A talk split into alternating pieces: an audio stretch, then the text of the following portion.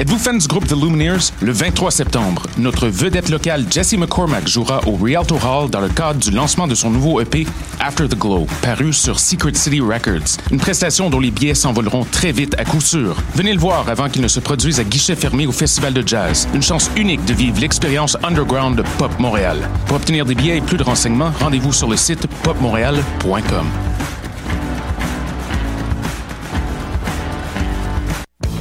La célèbre foire aux puces pop revient en force du 23 au 25 septembre à l'église Saint-Denis, au 454 avenue Laurier-Ouest. Venez y admirer une vaste sélection de produits artisanaux faits à la main, y compris des bijoux, de la sauce piquante, des savons et des vêtements. Arrivez tôt pour magasiner et soutenir les artisans d'ici. Pour plus d'infos, consultez le site popmontréal.com. Les 23 et 24 septembre, Pop Montréal présente la sublime auteure, compositrice, interprète Emily Ogden en prestation dans la magnifique et intime chapelle Saint-Louis de l'église Saint-Jean-Baptiste située sur la rue Rachel. Le nombre de billets est très restreint, alors n'attendez pas avant d'en acheter. Pour en savoir plus et vous procurer des billets, rendez-vous sur le site popmontréal.com.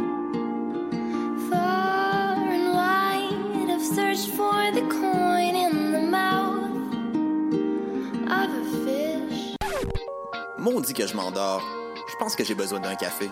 Téléphone intelligent, dis-moi où est le Tim Horton le plus proche. Fuck le Tim Horton. Quoi? Va donc au Salonger à la place au Salonger. Le café est vraiment bon, tu vas l'apprécier. C'est pas juste un jus de boîte que tu bois en attendant qu'il soit l'heure de tomber dans le jean à cochon. Situé au niveau métro du pavillon Aquin, le Salonger, c'est la place pour te sustenter.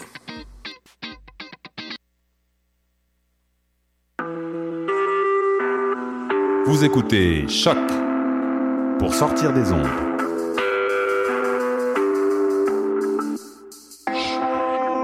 Podcast, musique, découverte. Sur choc.ca. La musique au rendez-vous.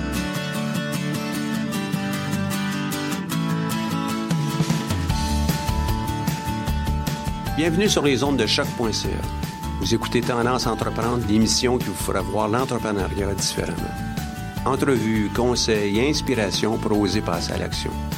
Cette émission est présentée par le Centre d'entrepreneuriat EGUCAM et est rendue possible grâce à la participation de la Banque nationale, partenaire principal du Centre d'entrepreneuriat EGUCAM.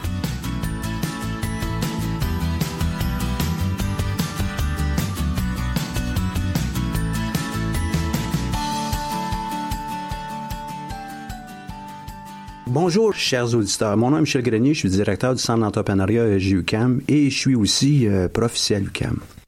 Aujourd'hui, on va parler de comment on réussit son démarrage d'entreprise en sept étapes.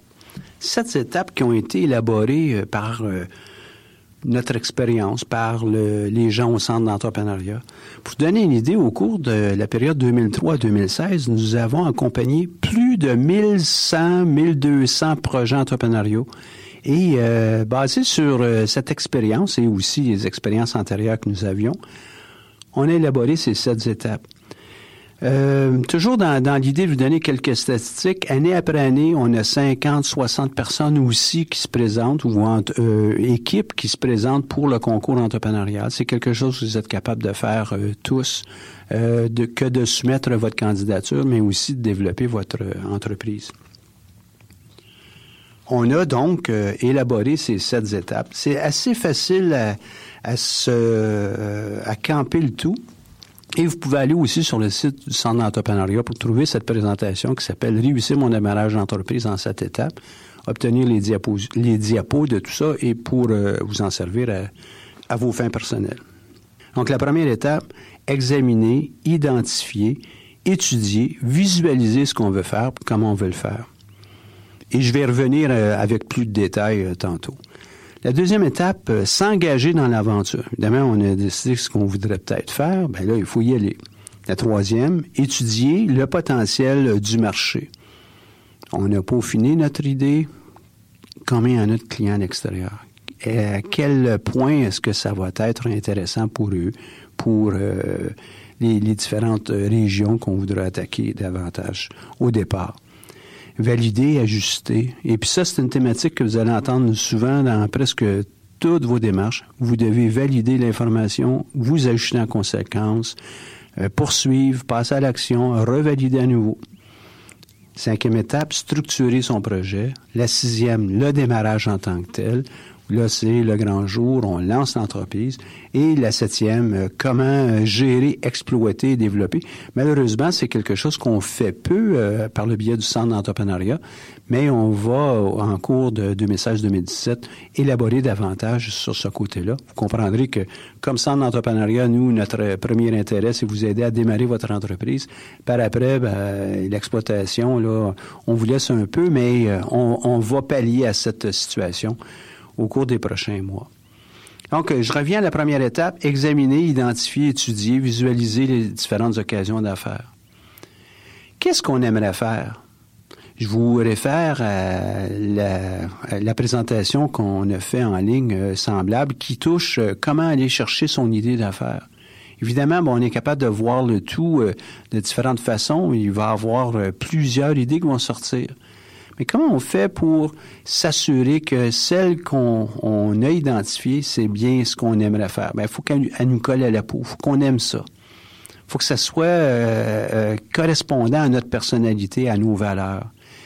Euh, on doit être animé par cette entreprise. Il ne faut pas que ça soit un fardeau. Il faut que ça soit vu comme étant, wow, c'est comme si j'avais mon nouvel hobby.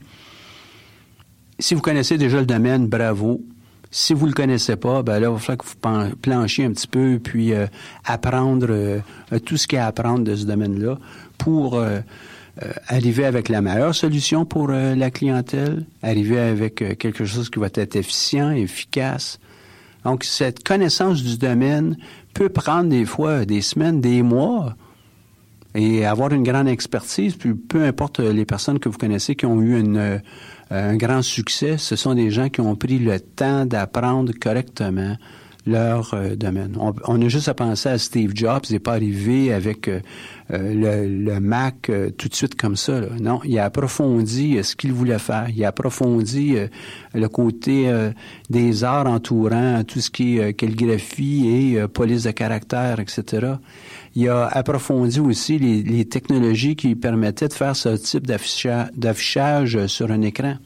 Donc, conséquemment, il a pris des mois, des années avant de peaufiner euh, complètement son modèle et évidemment ben, de tester puis de monter des ordinateurs. Un coup qu'on a fait ça, donc euh, on connaît bien le domaine, on a euh, fait nos apprentissages, on est peut-être même reconnu comme étant pratiquement des experts, sinon l'expert, l'experte dans le domaine. On doit développer notre vision, à savoir qu'est-ce qu'on veut réaliser et comment on va le réaliser, jusqu'où on veut aller, comment on veut y aller. Ça, c'est à peu près la première étape. Toutefois, c'est pas une étape qu'une fois euh, qu'on dit qu'elle est complétée, on revient plus jamais à ça. Hein? Il va falloir qu'on revienne en itération pour pouvoir améliorer le, tout et euh, la rendre euh, concrète le plus possible pour les partenaires avec qui on travaille, mais aussi avec les parties prenantes et évidemment rendre ça clair pour notre clientèle. Deuxième grande étape, on s'engage dans l'aventure on étudie, on s'ajuste, on, entreprend euh, l'activité entrepreneuriale en tant que telle, dans le sens où on va commencer à réaliser notre projet. On va commencer à travailler sur soi. Est-ce qu'on est un entrepreneur? Quelles sont nos habiletés entrepreneuriales? Quelles sont nos forces? Quelles sont les choses qu'on pourrait peut-être améliorer? J'aime pas tellement parler de, de faiblesse entrepreneuriale parce qu'on est comme on est. Par contre, il y a un, paquet de choses qu'on est capable nous-mêmes de, développer.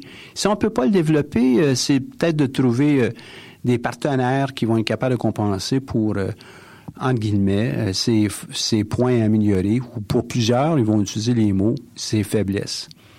il y en a des faiblesses que vous ne pourrez pas compenser. Donc, est-ce qu'un partenaire, est-ce qu'un appui, est-ce qu'un soutien, est-ce qu'un fournisseur pourrait combler euh, cette faiblesse, pour utiliser les mots que tout le monde utilise, mais pour moi, ce sont des pistes d'amélioration, ce sont des éléments qu'on doit améliorer pour pouvoir maintenir notre projet à flot. Donc, euh, ces gens qui nous entourent, est-ce qu'ils peuvent être des partenaires dans la création de l'entreprise? Est-ce qu'ils pourraient être euh, des, euh, puis je l'ai mentionné, je viens tout juste, là, des fournisseurs, des euh, partenaires de type collègues de travail, des employés. Est-ce que notre entourage appuie aussi notre engagement dans, une nouvelle av- aventure comme ça? Donc, à la troisième étape, il reste à regarder le potentiel de notre marché. Est-ce qu'on sait à qui on veut s'adresser avec notre service, notre produit, notre solution? En principe, on devrait parce qu'on a essayé de, trouver un- une opportunité au départ. On a essayé de trouver un problème ou une situation qui pourrait peut-être être corrigée par ce qu'on veut euh, apporter. Mais il est possible que cette euh, démarche qui consiste de trouver un problème et ensuite de développer quelque chose soit faite à l'envers. Vous développez quelque chose et ensuite on tente de trouver un, marché potentiel des clients. Donc, à cette troisième étape, quand même, euh, quel est le marché? À qui est-ce qu'on veut s'adresser? Est-ce qu'on est capable de connaître, ce marché, de façon euh, euh, très intime? On connaît les valeurs de ces clients potentiels. On connaît la façon dont ils vont utiliser notre produit ou notre service.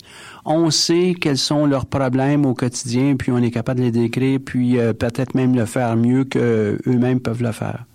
Est-ce qu'on est capable d'évaluer le potentiel de la valeur de ce qu'on leur apporte à ces clients-là? Est-ce qu'on a une solution qui leur permet de sauver des centaines de dollars par semaine, par mois? Auquel cas, ben, on a déjà une piste pour être capable de commencer à chiffrer le, non seulement le marché, mais aussi le prix. Lorsqu'on est en train de faire ça, ça nous donne aussi l'occasion de regarder qu'est-ce que les concurrents d'ici ou d'ailleurs sont en train de faire pour euh, ces clients-là. C'est peut-être pas exactement les mêmes clients, mais il y a probablement des produits qui sont semblables à ce qu'on veut faire, des services qui sont compatibles ou des services qui vont être euh, tout autres, mais qui nous permettent de mieux connaître euh, le marché, mais aussi ses concurrents, parce qu'eux aussi peuvent peut-être pivoter. Pivoter est une façon de dire, ben, juste changer un peu leur modèle, changer un peu leurs produits pour devenir euh, des concurrents directs avec les nôtres. Est-ce qu'il y a des produits substituts qui euh, existent et qui euh, sont utilisés pour compenser le, le manque de solutions? Qui sont les clients? Est-ce qu'on est capable de commen- à aller les nommer? Est-ce qu'on est capable de décrire euh, précisément le type de personne qui euh, euh, est notre cible principale? Est-ce que c'est un Zachary qui a 22 ans en moyenne, euh, est étudiant et euh, a le problème euh, XYZ qui est semblable à celui de milliers d'autres Zachary? Est-ce que c'est euh, euh, Marie-Ève qui a un problème semblable et qui euh, euh, a euh, toutefois une nuance dans la façon dont on a utilisé le produit? À qui est-ce qu'on s'adresse? Et si on est capable d'aller identifier les clients pratiquement par leur nom, ça nous donne euh, évidemment un avantage pour bien les servir, bien répondre à leurs besoins. Donc, une fois qu'on on a complété cette étape, et je répète à nouveau que c'est pas absolument une fois qu'on l'a fini, on revient plus jamais sur ça. On est dans un processus d'itération. Votre entreprise va devoir d'ailleurs euh, se euh, renouveler régulièrement. Donc, on est toujours dans le processus de regarder qu'est-ce qu'on veut faire, comment on va le faire, avec qui on va le faire. Donc, un coup, on a fini ça, on s'en va à la quatrième étape, qui est, mais je l'ai mentionné, ça va, être euh, propre de votre fonction pour les années à venir. Vous allez devoir valider, ajuster, valider. On va faire la même chose aussi avec les éléments de gestion à l'interne. On embauche des employés, on les met à l'œuvre, donc on doit valider s'ils sont en train de, de faire exactement ce qu'on veut avoir. On va s'ajuster, on va revalider à nouveau. On veut avoir des employés qui sont satisfaits, mais en même temps, on va avoir des, employés permanents. Mais on va vouloir faire la même chose aussi avec les produits, les services qu'on offre à nos clients. Est-ce que ça correspond à leurs besoins? Comment on fait pour euh, fabriquer les produits euh, de, de, façon plus efficace? Comment on fait pour euh, mieux reconnaître les changements qui vont s'opérer chez notre client Zachary de tantôt ou Marie-Ève? Est-ce que les nouveaux Zachary qui vont entrer sur le, euh, qui vont devenir nos, nos clients prospects euh, au cours des prochaines années, est-ce qu'ils ont les mêmes façons de euh, d'acheter, de, d'entrevoir l'usage du produit qu'on a ou de notre service? Donc, euh, lorsqu'on est valide, on valide la, la grosseur de l'opportunité, l'équipe euh, en place, euh, évidemment aussi notre style de leadership dans ça. Est-ce que l'équipe euh, fondatrice, elle est appropriée pour les prochaines étapes? Est-ce qu'on a les bonnes ressources? On est toujours en train, comme je le mentionne, de valider, ajuster, revalider. Cinquième étape de notre projet, euh, de, mise en œuvre pour notre entreprise, c'est de structurer son projet. Et on est vraiment dans un mode de gestion d'un projet. Qu'est-ce qu'on veut faire? Comment on s'organise en arrière de tout ça? Quelles vont être les grandes étapes? Quelles sont les ressources qu'on aura besoin à chacune des étapes pour réaliser le démarrage, mais aussi réaliser euh, la, mise en place d'une entreprise qui va être solide et qui euh, sera durable, pérenne.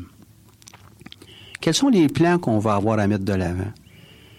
Est-ce qu'on a euh, un plan pour l'exploitation? Est-ce qu'on va avoir besoin d'une usine? Est-ce qu'on va vouloir fa fabriquer notre produit à l'extérieur? Si oui, comment? Avec qui? Quels seront les contrats? Quelles seront les conditions? Si c'est un service, qui va être le prestataire de service? Est-ce que c'est nous? Ou on va donner ça à contrat à l'extérieur? Est-ce qu'on on veut euh, développer des partenariats? Si oui, comment? Avec qui? Et encore là, quelles seront les, modalités de contrat? Et tout ça, ça prend un, un, bout de temps à faire. Donc, on va avoir à le faire pour les produits, les services. Notre mise en marché aussi, on va faire à quel endroit, comment? Est-ce qu'on a un lancement? Si on a un lancement, ben, c'est en soi un, mini-projet. Comment on l'étale dans le temps? Qu'est-ce qui va se passer en premier, en deuxième? Est-ce qu'on va avoir une campagne marketing? Est-ce qu'on va avoir un site web? Est-ce qu'on va faire des transactions en ligne? Euh, Est-ce que c'est euh, une, euh, une prestation de, de, service qui va être dématérialisée, donc par exemple offrir un, un logiciel en ligne, auquel cas euh, il doit avoir quand même euh, une certaine trace. Le client doit reconnaître l'avoir reçu, le logiciel, être capable de s'en servir. Il faut avoir un service après-vente. Est-ce qu'on a besoin d'avoir des ressources humaines dans notre équipe? Toutes des questions qui doivent être répondues à un moment donné ou à un autre. Et là, évidemment, si vous êtes euh, en train de monter une entreprise euh, de type travailleur autonome, traducteur, traductrice, euh, ben c'est évident que vous n'avez peut-être pas besoin de tout faire ça. Mais il y en a beaucoup qui, beaucoup de ces étapes qui doivent quand même être faites pour vous assurer que vous allez être reconnu par votre clientèle, reconnu par euh, les autres parties prenantes, que vous ayez des, des contrats ou des ententes euh, de services avec les autres. Mais si vous êtes en train de construire une mini-usine pour euh, fabriquer un produit quelconque, de la bière par exemple, ben vous devez regarder les produits, les services, les différentes euh, pièces qui vont composer. Ce n'est que de la, la, bouteille en tant que telle, la caisse, les étiquettes, les bouchons, les impressions. Il y a beaucoup de fournisseurs qui vont être autour de ça. Donc, il faut être capable de le regarder comme un assemblage, comme si on était en train de, de faire un, jeu mécano quelles sont toutes les pièces qu'on a besoin, comment on va les assembler, euh, comment on va les faire tenir, euh, où on va les acheter? Est-ce que euh, on va en fabriquer nous-mêmes? Auquel cas, ben encore là, on doit définir un certain nombre de, de, standards, de dessins qui vont nous permettre de s'assurer qu'on ait une production uniforme en tout temps. Quel est quels sont les budgets requis pour pouvoir mettre tout ça de l'avant? Donc, toute cette information, donc on, va mettre ça dans un budget ou un plan de financement, toutes ces informations, une fois colligées, puis on y donne une certaine structure, on pourrait à la limite appeler ça un plan d'affaires. Si j'avais à faire un parallèle avec ce que beaucoup d'entre vous euh, allez faire dans votre vie, c'est d'avoir euh, une maison, un condo ou euh, votre appartement. À un moment donné, vous asseyez avec euh, euh, votre douce moitié et euh, vous êtes en train de regarder, bon, OK, on va avoir un, un, une maison ou un, espace qui va avoir trois chambres, une salle de bain, une salle d'eau, une salle à manger. vous avez, vous êtes capable de visualiser la, grandeur de tout ça. Et si on va à l'étape suivante, disons, OK, on va le construire nous-mêmes, ben, vous vous rendez bien compte que vous avez besoin d'un plan de localisation pour l'immeuble, un plan de un permis de construction, un plan pour euh, la, la, fondation, la, la, la, menuiserie, la charpente de, de, la, de la, maison, les euh, des plans aussi électriques, de plomberie, de probablement aussi de design intérieur, design extérieur, etc., etc. Tous ces plans ensemble deviennent, ni plus ni moins, votre plan pour votre nouvelle demeure. On est capable d'en faire un sommaire, puis on va appeler ça une brochure, la brochure que les constructeurs vont vous offrir pour euh, euh, vous mettre l'eau à la bouche en, en, rapport avec cette maison. Mais pour votre entreprise, vous devez faire la même chose, on appelle ça un plan d'affaires. Je ne crois pas qu'il est euh, valable, à moins qu'on on veuille commencer très petit puis rester euh, dans une vitesse de croissance qui est très lente. Je ne crois pas qu'il ait de bonne loi de ne pas faire de plan. Vous devez considérer les différents problèmes que vous allez avoir en aval de votre euh, construction et prendre des dispositions maintenant. Donc ça, c'est la structure de, de, votre projet qui euh, prend souvent le, le, plus clair du temps des entrepreneurs qui euh, soumettent leur candidature pour un projet, euh, pardon, pour un concours. C'est euh, tout ce travail qui doit être fait en amont. Pour avoir accompagné tous ces gens que je vous ai mentionnés au début, pour la plupart, le travail de planification de ce que leur entreprise va avoir euh, l'air, ce qu'ils ont besoin, a été bénéfique. Ce n'est pas une perte de temps. Ou tout au contraire, ça leur a permis d'être plus, plus euh, euh, serein, plus à l'aise avec les étapes de lancement euh, de, de leur projet et d'être capable aussi de chiffrer le financement qu'ils ont besoin et d'avoir la confiance qu'ils vont être capables de l'exploiter par après. Sixième étape, à l'air banal, c'est un seul mot, démarrer. Évidemment, on a fait tout ce travail. Il faut se trouver une date euh, spécifique à laquelle on voudrait lancer notre entreprise. Le démarrage implique aussi euh, d'aller recruter les ressources, les ressources humaines, les ressources financières, le soutien, le soutien des proches, mais aussi le soutien euh, local faut être capable aussi d'aller se trouver un local pour être capable de, de lancer une entreprise. Ça peut être un emplacement physique, mais ça pourrait aussi être euh, chez vous parce que vous êtes en train de, de faire soit de la traduction ou des, des, applications pour le web ou euh, pour euh, les téléphones intelligents, peu importe. Ça vous prend quand même un espace.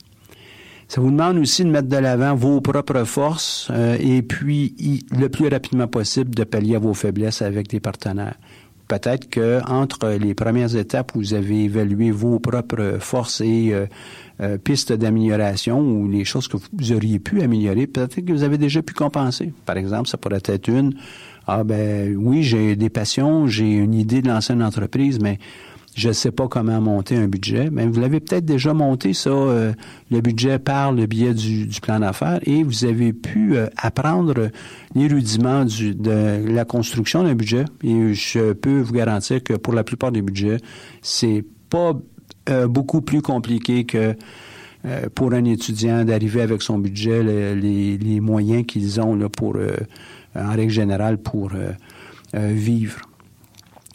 On doit choisir la, choisir la forme juridique de son entreprise. Est-ce que ça va être, par exemple, une entreprise individuelle? Est-ce que ce sera une entreprise type individuelle avec des actions? Est-ce qu'on va être plusieurs dans ça? Société en nom collectif. Peut-être qu'on va choisir aussi de, créer une, coopérative.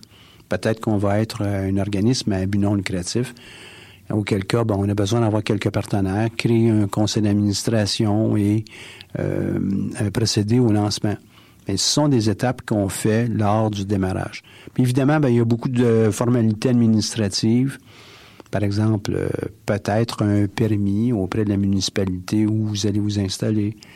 Il y a fort probablement des numéros d'enregistrement que vous allez avoir pour euh, votre entreprise la déduction euh, ou les déductions à la source euh, devront être prises. Ça va vous prendre un numéro spécifique pour euh, Revenu Québec et Revenu Canada.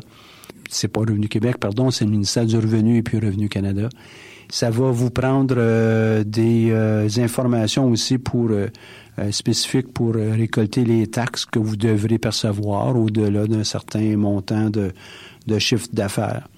Euh, ça va aussi euh, vous demander euh, fort probablement lors du démarrage votre présence sur le web, des communications, des communiqués, des, des outils qui feront la promotion de votre entreprise. Évidemment, un plan marketing qui va pouvoir être déployé, la production initiale, remplir, on dit le langage, remplir son pipeline pour être capable de desservir par nos points de distribution euh, les, clients qu'on aura si c'est un produit qu'on on- on vend euh, euh, par le biais de, ce système de distribution. Ah, ça vous prend un certain nombre d'étapes pour euh, le démarrage. C'est pas nécessairement euh, beaucoup plus compliqué que si on décidait de d'aller vivre euh, avec euh, sa douce moitié à quelque part. Ben, on a un paquet de plans à monter, des plans de déménagement, des plans d'aménagement. On va peut-être avoir des, conditions euh, à évoquer entre entre nous, etc., etc. Ben, ça va être un, un peu plus compliqué, là, j'en conviens, mais vous êtes tous capables de, de faire ça, j'en suis persuadé. D'ailleurs, savez-vous qu'il y a à peu près, à peu près, là, évidemment, quand on dit des à peu près, là, il y a quelqu'un qui va m'appeler, va me dire, non, non, non, c'est pas ce chiffre-là, c'est un autre chiffre. Mais ça tourne autour de entre 15 000 et 20 000 entreprises par année qui se créent au Québec. Et c'est quand même beaucoup. Et puis, la plupart n'ont pas un doctorat en lancement d'entreprise, je peux vous garantir ça. Donc, euh, c'est à la portée de tout le monde. Par contre, euh, ceux qui lancent leur entreprise et qui sont accompagnés par euh, des coachs, des mentors, leurs chances de survie à 5 ans, à 10 ans sont euh, de grand, euh, grandement améliorées. Donc, euh, allez vous chercher des aides euh, professionnelles pour vous accompagner.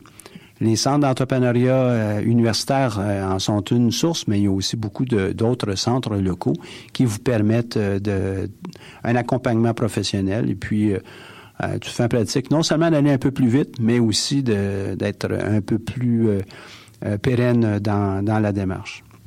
La septième étape, c'est de gérer, exploiter et développer son entreprise. On aura euh, au fil des, des semaines, des mois, euh, une série de, capsules qui vont aller euh, toucher euh, cet élément, mais il faut développer ses affaires.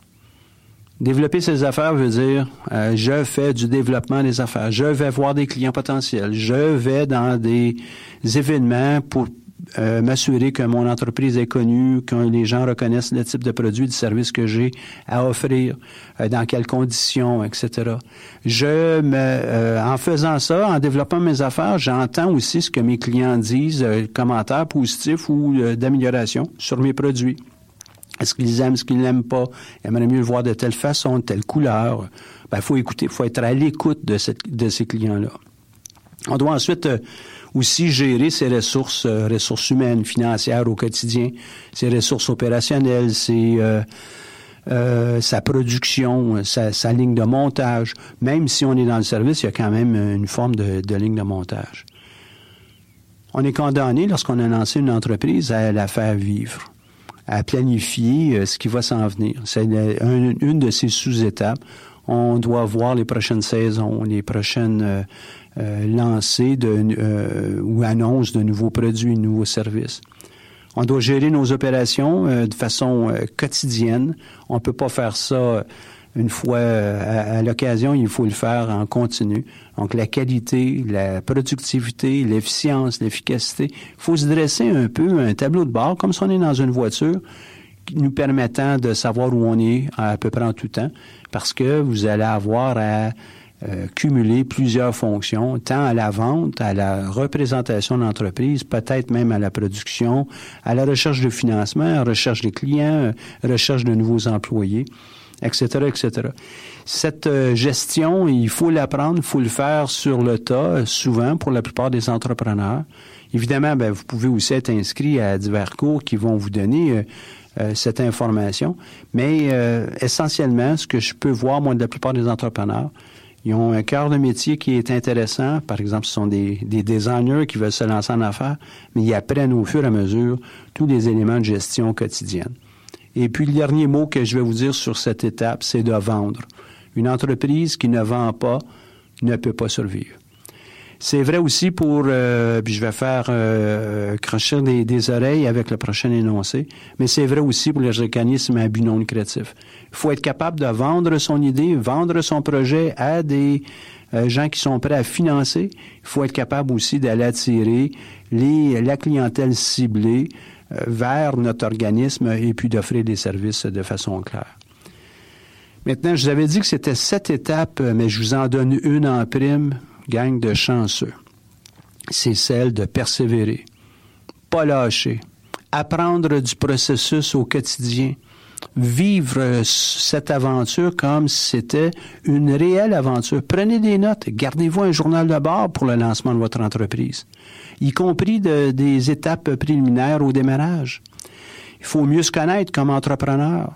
Faut aussi être capable de continuellement développer ses compétences, ses expertises. Ça prend du temps pour pouvoir faire ça, mais être capable de le faire euh, en continu nous donne euh, un grand avantage euh, pour les prochaines euh, étapes qu'on aura dans notre vie, qui est peut-être de créer une deuxième, une troisième, une cinquième entreprise. Puis c'est pas rare. D'une façon ou d'une autre, vous allez voguer dans votre vie de projet en projet et on espère que on se développe personnellement de, euh, euh, tout le temps.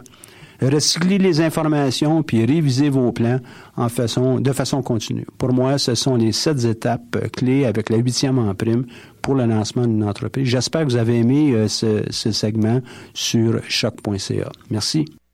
Entrevue avec nos entrepreneurs. J'ai la chance d'être avec Louis-Philippe Labonté Trottier, fondateur de l'entreprise. Beam Hockey, euh, tu fabriques des, des bâtons de hockey sur mesure euh, pour ta clientèle, le club, euh, puis les individus, c'est bien ça, hein? En fait, euh, on a changé un peu le modèle d'affaires depuis la fin des, concours. En fait, j'ai passé au concours dans l'œil de la EMA la, la session dernière, puis au concours de mon entreprise. Lors de ces concours-là, de ces concours-là, j'avais comme objectif de personnaliser les bâtons pour les individus et les équipes. Dans le fond, euh, là, on a changé un peu la formule. Euh, on est retourné à la base, c'est-à-dire qu'on on a eu des problèmes avec le manufacturier. Euh, on, on a maintenant une ligne complètement, une ligne carrément dans le fond. En fait, on a Avec une série de bâtons, là, un Exact. type de bâton. Exactement. Dans le fond, on a le Charger Beam, qui est un bâton d'entrée de gamme, le Power Beam, qui est un bâton moyen de gamme, puis le Laser Beam, qui est un bâton haut de gamme. On offre aussi, par-dessus ça, euh, aux équipes, mais seulement aux équipes, pas aux individus, de personnaliser leur bâton euh, à leur image, à l'image de leur équipe. Exemple, les Lions de Gatineau, par exemple, qui est un nom fictif d'ailleurs, euh, pourraient personnaliser leur, leur bâton, de- les deux couleurs de leur chandail euh, identifiés sur les bâtons, exemple jaune et, et vert, peu importe, écrit Lyon dessus, puis les joueurs pourraient alors euh, mettre leur bâton sur mesure avec leur courbe, leurs spécifications comme ils le veulent. Est-ce qu'ils pourraient aussi avoir leur nom sur leur bâton? hein? Certainement, euh, on offre cette euh, possibilité-là. Par contre, ce sont seulement pour les bâtons haut de gamme qu'on offre ça. Donc, il y a certaines certaines choses, technicalités à respecter si on veut. mais pour les bâtons haut de gamme, là, on veut vraiment lancer la personnalisation au maximum pour les équipes. Donc, pour des bâtons de hockey, il y a une demande pour avoir ces types de personnalisation, puis aussi euh, les spécifications euh, à chacun des individus, d'être capable de faire ça. Exactement. Dans le fond, euh, les, les équipes, euh, disons, élites, euh, recherchent souvent des bâtons, euh, ben, ont des, des, besoins de, de sentiments d'appartenance, souvent. Les casques, les gants, les culottes de hockey, tout l'équipement, souvent, c'est souvent personnalisé pour l'équipe. Par contre, les bâtons de hockey, c'est un disons qu'on est encore dans la phase test pour aller voir s'il y a une demande pour ça. Euh, mais jusqu'à présent, on a fait le test avec une équipe qui n'était pas élite, justement, pour leur faire des bâtons, euh, pour qu'il y ait du plaisir. Puis que les jeunes, c'était plus les jeunes qu'on allait voir souvent. Puis... les jeunes, eux, ils recherchent vraiment ça. Ils aiment ça. Et il y avait un sourire d'en face. Les parents aussi trouvent ça sharp. Euh, c'est vraiment quelque chose qui est intéressant pour eux. Euh, à savoir si pour les, les personnes plus âgées, ça va, ça va, ça va être quelque chose d'intéressant aussi. De là à faire des lignes de bâton simples pour euh, aller chercher euh, tout la- le marché le plus possible. J'imagine que dans le hockey professionnel, les bâtons sont, sont pas mal à l'équipe, sont pas mal aux individus aussi. Euh, leur nom apparaît sur les bâtons. euh, En effet. donc, euh, on, on essaie de faire un peu la même chose. C'est ça. Mais il y, a, il y a justement parce que quand on fait, quand j'ai fini mon plan d'affaires, c'est sûr quand on finit, il y, a, il y a toujours des choses à changer. Ça change continuellement. Euh, il y a un, un aspect justement, vous l'avez mentionné, c'est les noms, les numéros de joueurs. C'est cet aspect-là, c'est la- c'est l'aspect qui est le plus recherché par les joueurs. Donc, euh, ben, souvent, là. en fait, c'est la chose qu'on m'a on m'a demandé le plus souvent. Donc là est-ce que je m'arrête seulement au nom et au numéro de joueur ou si je pousse aussi euh, avec les couleurs, les, les logos des équipes sur les bâtons? Est-ce que c'est nécessaire d'aller jusque-là? Plein de questions à se poser aussi. Euh, Pour autant que le client paie, euh, toi, c'est un service que tu es prêt à offrir. c'est un service que je pourrais offrir. Je suis capable de faire tout. Euh, par contre, si si on est capable de pas se compliquer la vie, parce qu'on quand on va mettre les couleurs puis euh, les logos, faut faire affaire avec une graphiste. Les coûts sont un petit peu plus élevés. À ce moment-là, c'est des c'est des, euh, des petites choses à ajouter là, euh, à voir si ça nous intéresse de rajouter ce temps-là puis ces services-là aussi pour les clients. Mais des bâtons de hockey, ça fait longtemps que ça existe, ça fait longtemps que c'est distribué. Il y a beaucoup de concurrents dans ça, des, des entreprises qui sont déjà établies depuis des lunes. Pourquoi toi, tu as, eu cette idée-là? Ça s'est venu d'où, ça? Ben, premièrement, c'était dans le cours gestion des PME avec euh, Madame Valran. Euh, on, on a eu une, une rubrique dans ce cours-là sur l'importation, importation, exportation. Puis on a vu des sites là, tels que madeinchina.com, euh, Trade Big, Alibaba. Puis à nous, euh, en fait, moi je me suis intéressé à cette rubrique-là parce qu'elle nous avait dit qu'il y avait des gens qui avaient fait euh, dans, ce, dans ce- le cadre de ce cours-là qui avaient importé des motos puis qui en avaient vendu. Euh, ils avaient fait, ils avaient fait beaucoup d'argent là-dessus. C'est sûr, c'est intéressant l'argent, mais c'est plus le concept de d'importer quelque chose. Fait que je me suis intéressé à ça. J'ai été le- la voir. Puis, justement, j'ai euh, consulté son livre qu'elle avait écrit. Elle a écrit un livre d'une cinquantaine de pages, qui est intéressant. D'ailleurs, je le recommande à tous les étudiants qui ça, leur intéresse, euh, de lire ce petit livre-là. Euh, puis, par la suite, j'ai passé par le processus. Je me suis intéressé aux produits qu'il y avait sur Alibaba. Puis, j'ai trouvé des, des, des produits. J'ai compris qu'il y avait une demande pour des bâtons haut de gamme pas chers. Parce que moi, c'est des bâtons qui sont moitié moins chers qu'en magasin. Euh, donc, un bâton qui se vend 300 moi, je le vends, je suis capable de le vendre 150 puis me- aller me chercher une marge de profit là-dessus assez intéressante. Donc, ça s'est arrêté au bâton parce que moi, j'ai joué au, hockey quand j'étais plus jeune. C'était sûr que c'est quelque chose que je connaissais un peu plus. Donc, c'est toujours le fun d'aller dans, un produit qu'on connaît un peu plus. Euh, mais ça le concept de la business de, de- aurait pu tourner autour d'un autre produit que ça aussi, certainement. C'est d'aller aller chercher un produit qui a une marge de profit, qui a un désir, qui a un besoin de la part d'une clientèle.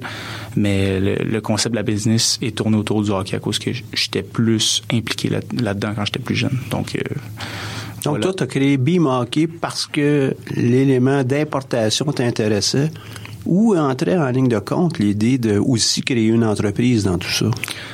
l'idée n'est- l'idée de créer une entreprise c'était j'ai toujours été un peu gambler quand j'étais jeune toujours aimé le ben quand j'étais jeune j'ai toujours aimé jouer à des jeux toujours aimé Ça peut te rassurer, là, tu es encore jeune, OK? Ouais, j'étais encore jeune, ok. J'étais encore jeune. Non, mais euh, quand, quand que j'ai joué au poker quand j'étais jeune un peu, euh, des petits jeux comme ça, j'ai, il y a comme un, un comparable avec la business. Euh, c'est de, de c'est de de, de, de développer un produit, aller chercher une clientèle. Il y a tellement d'aspects à travailler. Euh, là, c'est sûr qu'il y a un lien à faire. Le, lien avec le, poker, c'est que c'est un risque. C'est que c'est un, c'est un gamble. C'est qu'il faut avoir le nerf du risque. Faut vouloir euh, tester ses capacités au maximum. Le mental est très, très important aussi là-dedans. Qu'en fait, c'est l'aspect le plus important dans l'entrepreneuriat, selon moi, c'est d'avoir un bon mental très solide. Euh, ça me j'ai compris que j'avais la j'avais ce qu'il fallait avec l'aspect PR surtout pour aller euh, aller aller en fait euh, consulter des jeunes consulter des parents aller voir un peu mon marché euh, poser des questions puis surtout vendre mon produit par la suite donc ça m'a intéressé par la suite de justement vendre mes produits à ces gens-là puis j'ai vu que je pouvais faire de l'argent avec ça donc on on, euh, on, on y va avec ça. Donc, si c'était euh, pour... Donc, faire l'argent, c'était un élément qui est important, est revenu souvent. Euh, pourquoi tu, tu l'inscris euh, aussi souvent? Là? Euh, Je vais en profiter tout de suite pour vider celui-là. Au niveau de faire de l'argent? Oui, pour ton entreprise. Euh, ben, en fait, euh, faire de l'argent, c'est la, la base de, de, de bâtir une entreprise. Si on fait pas d'argent, on perd. C'est un aspect de, mo- de motivateur qui est important selon moi. Ben, en fait, c'est selon mes valeurs aussi. là. Mais bâtir une entreprise, il faut, il faut faire de l'argent avec ça. Donc, euh, c'est pas mal ça, dans le fond. Mais par opposition, il peut y avoir aussi l'entrepreneuriat social où la raison d'être n'est pas nécessairement de, faire de l'argent, mais de rendre un service.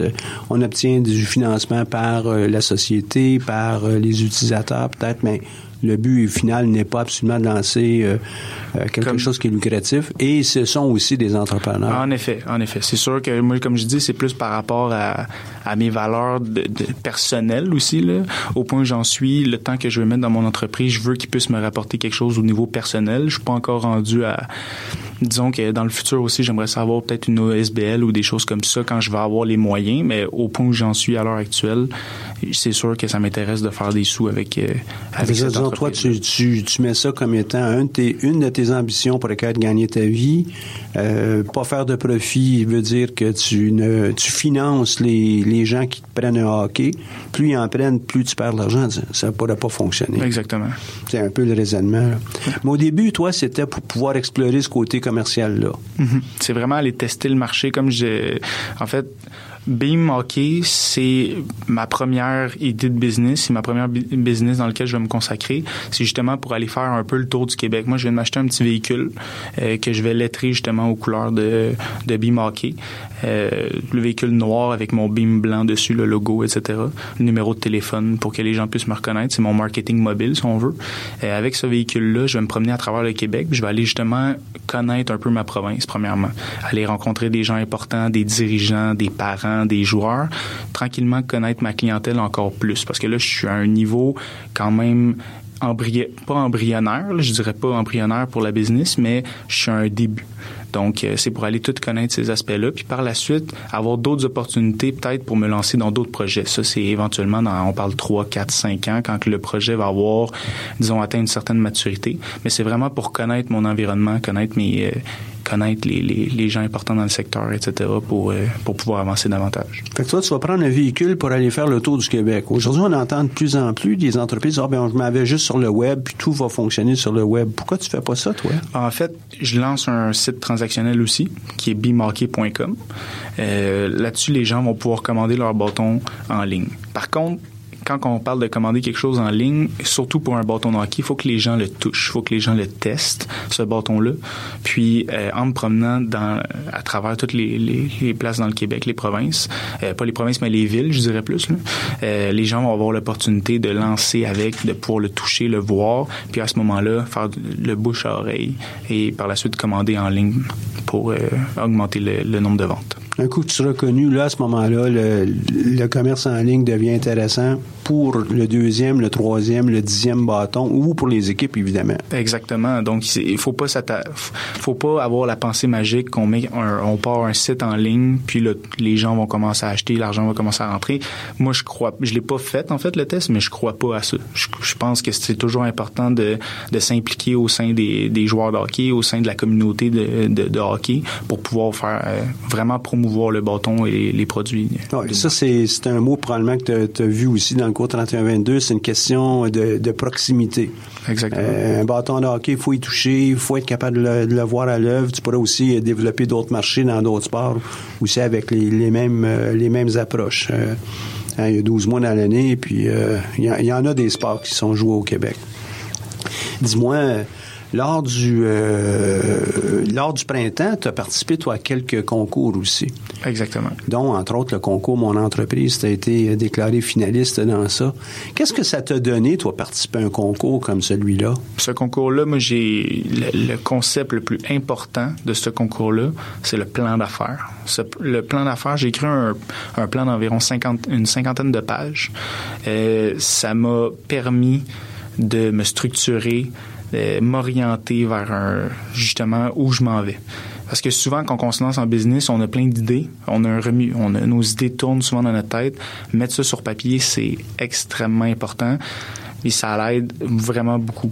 Euh, justement, toute la phase marketing, euh, le la phase surtout du marché, pour connaître un peu c'est où les endroits où je vais aller plus pour aller vendre mon produit, c'est où les endroits où il y a le plus de joueurs, justement, puis c'est où que je dois éventuellement prévoir une seconde phase et une troisième phase pour développer davantage mon marché.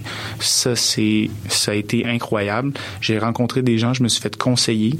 Justement, l'aspect d'avoir un mentor, ça aussi, c'est une autre chose. Euh, avec Madame Viviane Renard du euh, Centre d'entrepreneuriat. Ça a Ta été coach, ouais. Ouais, exactement. Ça, ça a été, euh, ça a été très bien. On, on parle avec quelqu'un qui a de l'expérience, puis c'est, c'est quelqu'un qui connaît pas nécessairement le marché comme nous on le connaît, mais elle va nous aider à penser puis aller de l'avant pour euh, développer euh, le mieux possible notre euh, notre projet. Ça, c'est, ça a été vraiment vraiment très bon pour moi. Ouais, Viviane Renard, qui est conseillère au Centre d'entrepreneuriat depuis déjà un bout, puis va être des nôtres très bientôt, tout de suite après les vacances. Tu, tu as aussi participé, à- et donc, euh, toi, tu me dis euh, 50 pages. J'aimerais pouvoir euh, juste interjecter tout de suite. Euh, fait je voudrais pas que les gens qui nous écoutent, qui disent, ah, participer à un concours, faut que j'écrive 50 pages. Ah non. C'était c'était 25 pages maximum qu'on on vous demandait et on pense même que pour la prochaine saison, la formule va être encore euh, rapetissée à 6 pages pour euh, être un peu plus près de ce qui se fait avec la Fondation Pelado où euh, là, on a un sommaire euh, marketing, un sommaire finance, un sommaire de qui compose euh, l'entreprise, les, les équipiers, les fondateurs et le, la dimension de, de l'exploitation, l'opération, ça va marcher là, sur six pages. Donc, c'est être capable de prendre toute l'information pour en faire un bon sommaire, mais il faut peut-être écrire des fois des dizaines et des dizaines de pages pour pouvoir mettre sur pied là, notre, notre plan d'affaires. En fait, moi, j'avais écrit, juste pour me, ben, pas dire aux gens d'écrire 50 pages, là, j'ai- j'avais, j'avais, écrit mon, j'avais écrit mon maximum 25 pages. Mon autre 25 pages, c'était, c'était un annexe sur mes photos de site internet, etc., là. Ça, c'est bien important de respecter les règles aussi lors d'un concours. Mais 6 pages aussi, je pense que ça va être intéressant, puis ça va euh, permettre à plus peut-être de gens de, de, de postuler pour pas se décourager justement avec euh, le nombre de pages à écrire, etc., là. Ouais. Et puis encore là, les 25 pages qu'on parle, c'était, euh, je l'avais bien énoncé lorsqu'on fait l'annonce des, des concours, c'est 25 pages maximum. Pour toi, là, si tu faisais un parallèle avec euh, une maison, euh, plan d'affaires puis une maison, ce serait quoi? Euh, Es-tu capable nous en faire un parallèle? Si on fait un pa- quand on l'architecte, si on veut, là, le plan d'architecte, on va dire, on va y aller par là. Euh, on bâtit pas de maison sans faire les, les fondations, les plans, etc. C'est la même la même chose pour une entreprise. Là. On va pas se lancer dans un projet, essayer d'aller vendre un produit puis le faire augmenter, le faire croître. Euh, avec sans plan, c'est impensable.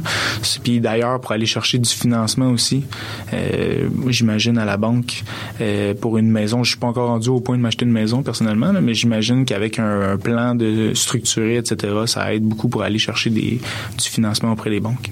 Tout à fait. Même chose pour l'entreprise, on va aller chercher du financement pour euh, le départ, etc. Puis ça nous permet d'avoir, de prendre des décisions euh, lorsqu'on est à tête reposée. La journée où on lance notre entreprise, les choses se passent rapidement. Et puis si on n'a pas le temps d'y penser, ben on va probablement prendre, euh, faire davantage d'erreurs. Donc en le faisant un petit peu en avant, là, ça nous, en amont, ça nous permet d'avoir une meilleure qualité. Puis on est capable d'avoir aussi plusieurs membres dans notre équipe si on a un plan. On est tout seul, ben c'est, c'est- on peut peut-être le faire au, à la comme je te pousse, mais avec une équipe, il En faut effet. savoir où on s'en va. Tu as aussi participé, toi, à une autre euh, à une autre activité qui est le concours de l'AMA. Le concours de l'AMA qui est euh, pour euh, ceux qui nous écoutent l'association des euh, étudiants du module administration à l'école de sciences de gestion. Et euh, un jour, j'espère que euh, toutes les facultés ou toutes les associations euh, facultaires ou euh, de départements vont peut-être euh, penser à ça aussi pour euh, leurs activités spécifiques. Je pense à la communication, à design. Dans, dans presque toutes les facultés, il y en a des entrepreneurs. On a eu au concours Mon entreprise l'an dernier plusieurs enseignantes euh, qui euh, venaient de terminer leurs études, qui ont monté des projets d'a- d'apprentissage euh, en ligne et, et, euh, numérisés pour euh, les étudiants. Je trouvais ça très intéressant. Donc, il y en a vraiment un peu partout. Toi, euh, avec le concours de l'AMA, qu'est-ce que ça t'a donné aussi d'y participer? Puis je comprends que des fois, là, les, euh, les montants de bourse peuvent peut-être prendre du temps à être livrés, mais outre ça, il y a une expérience dans ça. Tu, tu l'as vécu comment? Euh, effectivement, mais en fait, la différence entre le concours Mon entreprise et le concours dans l'œil de l'AMA, c'était le temps de présentation. Euh, eux, il demandait seulement un sommaire d'environ huit pages pour euh, pour justement présenter le projet puis être pris par la suite. Donc on était une dizaine d'entreprises à présenter devant quatre jurys, donc euh, dont euh, vous qui étiez jury à ce moment-là. Euh, quatre jurys, puis on avait entre 20 et 30 minutes pour présenter notre euh, notre plan d'affaires. Donc, ça nous laissait beaucoup plus de lassitude, euh, contrairement au concours Mon Entreprise où on avait seulement 8 minutes pour le présenter. Donc, euh, ça, ça a été vraiment intéressant aussi. On a pu passer par, disons qu'on a plus, on a plus poussé un peu nos, nos idées, puis on a plus on a, on a pu en, mettre un peu plus. Donc ça, ça a été ça a été bénéfique. Encore là, ça revient aux mêmes idées un peu. C'est qu'on remet ça sur papier, on le présente, on monte les chiffres, on monte. Tu es obligé de réécrire un autre plan d'affaires pour faire ça? Non, non, j'ai repris des, j'ai repris les parties de mon plan d'affaires puis je les ai mis dans le, dans le document. là. Disons que j'avais déjà passé par le processus, là. mais euh, ça revient. Disons que les, les, les mêmes idées là, le repassent, les mêmes avantages repassent. Ça a été bénéfique aussi dans, dans le même dans le même sens. Tu suggères aux gens de participer à des concours comme ça? Certainement, ça, c'est sûr. Ça fait avancer, c'est c'est sûr. Ça donne confiance. Qu'on gagne ou qu'on gagne pas, euh, ça donne vraiment confiance. Puis ça, ça nous ça nous trace la ligne pour le futur. Ça, c'est sûr. Est-ce que les questions qui nous ont été posées par les, les, euh, juges dans un ou l'autre des concours, puis il y en a d'autres à Montréal, est-ce que c'était utile? Est-ce que ça t'a permis de voir ton entreprise différemment? Oui, il y en a une justement. Euh, dans, en fait, je dis dans le temps, mais ça fait quatre mois, quatre cinq mois. euh, il y avait un, ju- un juge qui m'avait demandé si, mettons, euh, euh, Walmart décidait de mettre un imprimante où est-ce que les gens pourraient personnaliser leur bâton, euh, qu'est-ce que tu ferais à ce moment-là? Ben, ça, c'est une, une question justement qui m'a laissé. au- je me l'étais fait poser de la première fois au concours de mon entreprise. C'était drôle. J'avais pensé à une, une réponse. J'avais, je m'étais dit, euh, Walmart pourrait pas parce qu'ils ont des marques comme Bauer, comme CCM justement, qui pourraient pas faire de la compétition euh, directement. Donc, c'est une question que je m'étais je m'étais posée justement euh, par la suite. Je me suis dit, est-ce qu'il y a des, des concurrents qui pourraient m'arriver comme ça avec une, euh, une façon de, de, de mettre des, des bâtons dans les roues? Euh, c'est c'est des choses qui font réfléchir aussi, des fois qu'on on pense pas toujours. Donc, euh, des petites questions comme ça qui viennent nous, euh, nous Ben aider. là, je suis intéressé. C'est quoi la réponse? Ben, la réponse c'était ça. Je disais, ben, s'il y a Bauer qui sont là, s'il y a CCM qui sont là, ils feraient pas ça parce qu'ils perdraient trop de marge de profit, en fait. C'est aussi simple que ça. C'est des gros, ça, c'était une grosse, c'est une grosse chaîne de magasins, donc c'est sûr que c'est un peu différent qu'un petit, qu'un petit joueur comme moi. Mais, euh, mais c'était ça la réponse, grosso modo. Donc, euh, Maintenant, euh, participer à un concours, c'est une chose, mais il faut que tu fasses un pitch. Euh, Dans un cas, tu nous dis qu'il y en a une des formules, c'est tu avais huit minutes pour présenter. Dans un autre cas, tu avais du temps pour présenter, on te posait des questions. Tu te prépares comment à faire ça, un pitch? Ça, c'est j'ai eu de l'aide justement de, des gens dans le dans le réseau étudiant. Euh, Joanie Mercier, Guillaume Vanet euh, m'ont vraiment beaucoup aidé. Euh, Rachel Boutin aussi, qui avait participé justement au jeu du commerce. Euh, ils m'ont aidé à structurer un, beau PowerPoint. Ça, je me sens bien entouré, si on veut. Là. Ça, ça m'a vraiment aidé. C'est d'avoir une bonne équipe, comme on disait tantôt. On a j'ai pratiqué mon pitch par la suite, je dirais entre euh, 25 et 40 fois, sans arrêt. Là. Fallait vraiment, on laisse aucune place à l'improvisation lors d'un pitch comme ça. Ça, c'est impossible. La suite, quand je suis arrivé, j'étais vraiment confiant. Mes idées étaient structurées. C'est sûr qu'on c'est sûr qu'on le fait pas parfait comme on le voudrait. C'est jamais parfait parce qu'il y a un peu de stress, etc. Mais les idées étaient claires, les idées étaient précises, c'était structuré. J'étais extrêmement confiant. Donc, euh, la meilleure façon, c'est certainement la pratique. Puis avoir euh, des bons juges, des bons, euh, des bons Des coachs. bons coachs, C'est ça, exactement. Des bons coachs autour de nous, ça, ça aide aussi. Alors, toi, tu dis bien s'entourer. Tu t'es entouré de coachs comme ça. Tu t'es entouré de qui à part de ça pour ton entreprise? Pour le moment, je me suis entouré autour. J'ai, fait beaucoup d'appels aussi à des gens qui avaient des euh, des centres sportifs. Donc, il y en a un à, à traverser, s'appelle Daniel De Angelis. Lui, c'est un, euh, un grand coach dans le hockey COSUM, qui est du hockey ball. Euh, lui, il gère Équipe Canada au, au, au, euh, hockey. J'ai, été rencontré à quelques reprises, justement, pour discuter avec lui sur le produit, comment il, il pourrait être amélioré, comment il pourrait être adapté, etc. Puis, justement, j'ai pensé mon idée, puis c'était lui mon coach. Il m'a coaché vraiment dans savoir si mon produit était adapté pour le marché puis pour ce marché-là de hockey-ball, justement. Parce qu'en tout cas, on travaille sur de, Mais différents tantôt, tu viens de me dire que Rachel était une de tes coachs, Mhm. Guillaume, etc. C'est- qui le coach? C'était lui, ça, d'Angelis, ou c'est les autres? Non, ben en fait, dans le dans le cadre du concours pour préparer mon pitch, ça je disais que c'était eux les, les coachs, c'est eux qui m'ont vraiment structuré parce qu'ils avaient pratiqué énormément de, de fois dans le dans les jeux du commerce. Mais je parle au niveau du produit, c'était plus Daniel. OK. Mais Donc, il y, a, il y a plusieurs sortes de coachs ah, certain-. Certainement. Ça, d'ailleurs, ça me manque encore au- à l'heure actuelle, c'est de trouver des bons partenaires externes, des bons partenaires externes pour pouvoir améliorer ma, ma- la structure de mes business. Créer un, cerveau, si on veut, euh, un cerveau commun avec plusieurs acteurs, là, plusieurs joueurs qui ont des forces différentes. Ça, ça me manque un peu à l'heure actuelle. J'ai quelqu'un qui m'aide pour mon site internet, mais il me faudrait encore, là, je suis je suis en train de, de- de trouver euh, un mentor à l'heure actuelle.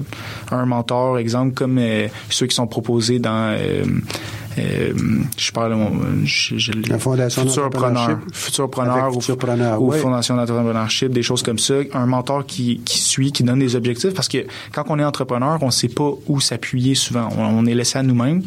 Avoir un mentor, ça peut être quelque chose qui, qui est intéressant, qui nous aide, qui donne un peu de positif aussi là-dedans. là. Ouais. Puis un mentor, c'est quelqu'un qui euh, est détaché, il n'est pas nécessairement euh, quelqu'un qui connaît bien ton produit, mais connaît bien l'entrepreneuriat, donc le côté entrepreneur de la chose, pour être capable de, te faire poser les bonnes questions de façon à évoluer ton entreprise. Un coach, euh, juste pour nos auditeurs aussi, c'est quelqu'un qui connaît un élément technique spécifique, par exemple le pitch ou euh, le côté marketing, ou le côté usage d'un produit. Mentor plus global au niveau de la personne. Que C'est c'est une distinction à garder en tête. Puis lorsque tu dis, ben, être capable d'être entouré, ben, il y a un concept qui s'appelle un groupe de mastermind.